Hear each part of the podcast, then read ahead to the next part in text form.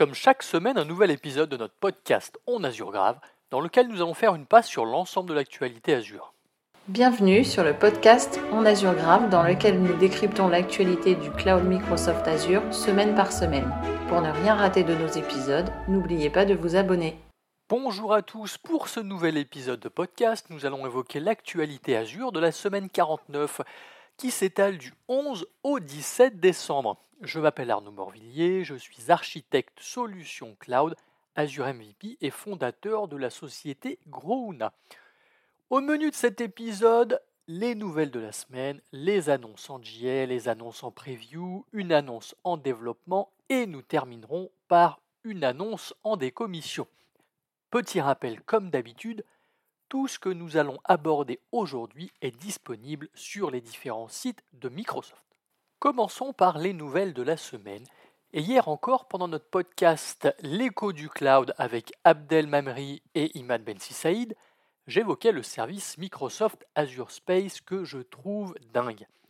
Il permet par exemple de pouvoir se connecter à des satellites qui se déplacent autour du globe, permettre une analyse en temps réel des pétaoctets de données collectées en orbite afin de prendre des décisions, ou encore donner aux développeurs les moyens de développer déployer et exécuter leur application en orbite. Alors je sais que ce service est encore jeune, qu'il est très spécifique de par sa nature, mais cela n'empêche pas certains clients de l'adopter.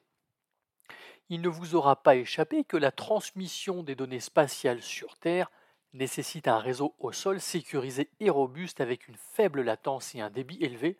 C'est justement ce que propose Microsoft. De plus, les possibilités de contact par satellite sont limitées par la couverture des stations au sol et il peut être difficile et souvent coûteux d'atteindre une capacité suffisante.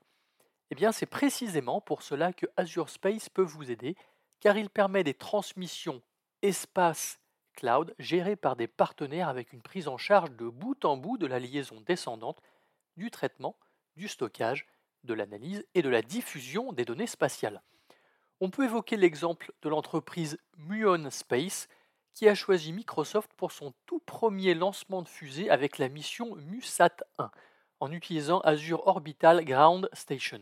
Mais ce n'est pas la seule entreprise puisque d'autres comme True Anomaly et Viasat l'utilisent également.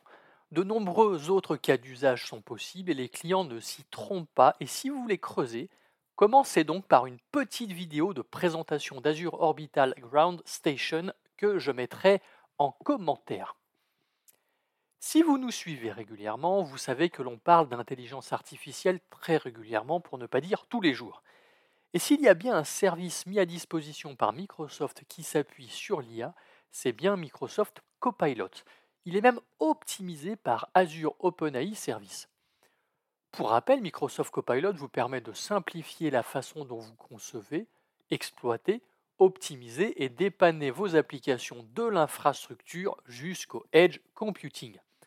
Alors Microsoft Copilot n'est pas nouveau dans l'écosystème Microsoft, car il a été introduit il y a déjà deux ans en tant que programmeur d'IA dans GitHub pour aider les développeurs à générer du code, à détecter les erreurs et à suggérer des améliorations. Et quel que soit le copilot que vous utilisez finalement, il est là pour vous accompagner dans vos tâches des plus simples aux plus complexes. Il peut d'ailleurs être utile dans de nombreux domaines comme la traduction linguistique, le soutien pédagogique au travers de chatbots éducatifs pour aider les élèves à faire leurs devoirs, la police par exemple en aidant les forces de police lors d'enquêtes en collectant, rassemblant et résumant automatiquement des informations, mais aussi dans le domaine médical en aidant les chercheurs à accélérer leurs recherches ou les médecins pour diagnostiquer en amont des anomalies auprès de patients.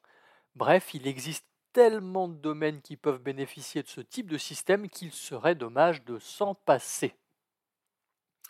Alors je ne sais pas si vous suivez régulièrement les annonces Azure, mais il y en a une qui peut être intéressante pour certains d'entre vous. Le service Oracle Database for Azure est maintenant généralement disponible pour le grand bonheur des utilisateurs d'Oracle, évidemment, qui possèdent des charges de travail sur Azure. Issu d'une étroite collaboration entre Microsoft et Oracle, ce service va permettre aux clients d'exécuter des bases de données Oracle exécutées sur Oracle Cloud Infrastructure, qu'on appelle OCI, directement sur Azure en offrant une intégration native avec les autres services Azure. L'idée, entre autres, est de rationaliser la migration des charges de travail de base de données Oracle vers Azure. Alors pour le moment, il n'est pas, pas, disponible dans l'ensemble des régions et il est d'ailleurs disponible uniquement sur la région US East pour débuter, mais évidemment d'autres régions seront supportées dans les prochaines semaines. Exadata Database Service sera d'ailleurs le premier service à être disponible avec la prise en charge des technologies Oracle Real Application Cluster et Oracle Golden Gate ou encore Oracle DataGuard. Voici quelques-uns des avantages de ce nouveau partenariat. En termes de performance et de latence, les services de base de données Oracle dans Azure sont conçus pour offrir des niveaux élevés de performance, d'évolutivité, de sécurité et de disponibilité. En termes de migration, vous pouvez utiliser des solutions Oracle familières éprouvées telles que Oracle Zero Downtime Migration pour migrer les bases de données Oracle telles quelles sans avoir besoin de refactoriser les applications ou les bases de données.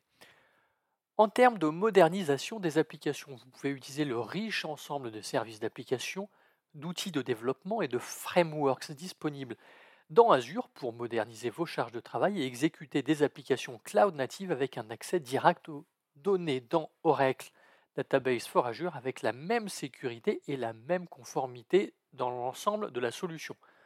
Ou encore un support unifié, vous allez pouvoir contacter votre équipe de support Oracle ou Microsoft pour vous aider lorsque vous avez un sujet. Donc finalement, c'est gagnant pour tout le monde, à la fois pour Oracle, pour Microsoft et bien évidemment pour les clients. Et eh bien voilà concernant les nouveautés de la semaine. Enchaînons sur les annonces en JL. La première concerne le servir Azure App Configuration où l'équipe produit propose la possibilité de réaliser des snapshots de vos configurations. Ainsi, vous pouvez restaurer vos configurations à la suite d'une modification ou d'une suppression de celle-ci afin d'impacter le moins possible vos applications. Il faut savoir que les snapshots sont immuables, du coup vous ne pourrez pas les supprimer. En revanche, vous pourrez les archiver si besoin et une fois que vous aurez atteint le délai d'expiration qui est de base de 30 jours mais que vous pouvez changer, eh bien le snapshot disparaîtra. Les utilisateurs de ServiceNow vont être contents car le connecteur ITSM euh, disponible dans Azure qui permet une connexion avec vos propres ITSM euh, supporte désormais la dernière version de ServiceNow, à savoir la version Vancouver. Ainsi, vous allez pouvoir suivre et résoudre les alertes envoyées directement depuis Log Analytics ou encore Azure Monitor directement dans votre ITSM préféré. Petite précision tout de même qui a son importance, le connecteur ITSM prend en charge uniquement la version SaaS de ServiceNow et non les déploiements sur des environnements privés que vous auriez pu faire.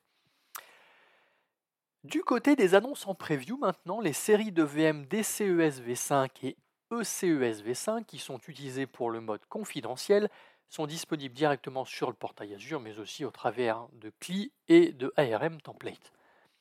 Pour info, ces VM tournent sur des processeurs Intel Xeon scalables de quatrième génération avec Intel Trust Domain Extension et permettent aux entreprises de transférer des charges de travail confidentielles vers le cloud sans modifier le code applicatif.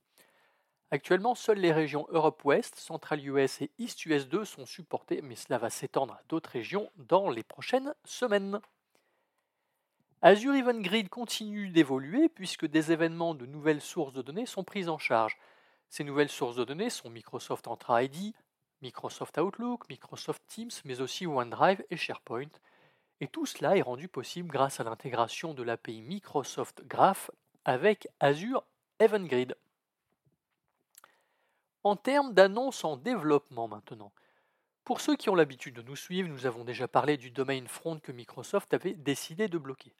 Sachez que c'est toujours le cas, mais suite à la demande de nombreux clients, Microsoft a décidé de repousser cette date de quelques semaines, à savoir jusqu'au 22 janvier 2024.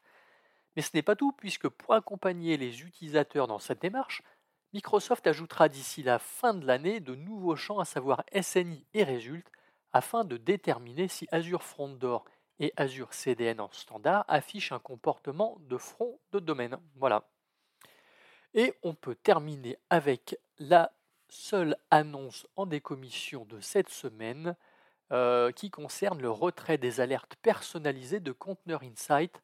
Euh, pour les alertes recommandées, qui sera effectif au 31 mai 2024 au lieu du 14 mars 2026. Donc finalement, le retrait a été avancé de presque deux ans. Pourquoi? Tout simplement parce que la solution de remplacement, à savoir Prometheus, est disponible. Alors, pour le moment, toujours en preview, mais en tout cas, sachez que c'est le service que recommande Microsoft pour compenser le départ de conteneurs Insight. Voilà, c'est tout pour cette semaine. Merci de nous avoir suivis. J'espère que vous avez appris des choses intéressantes. En tout cas, pour ma part, c'est clairement oui. Donc, je vous souhaite une excellente journée et vous dis à la semaine prochaine.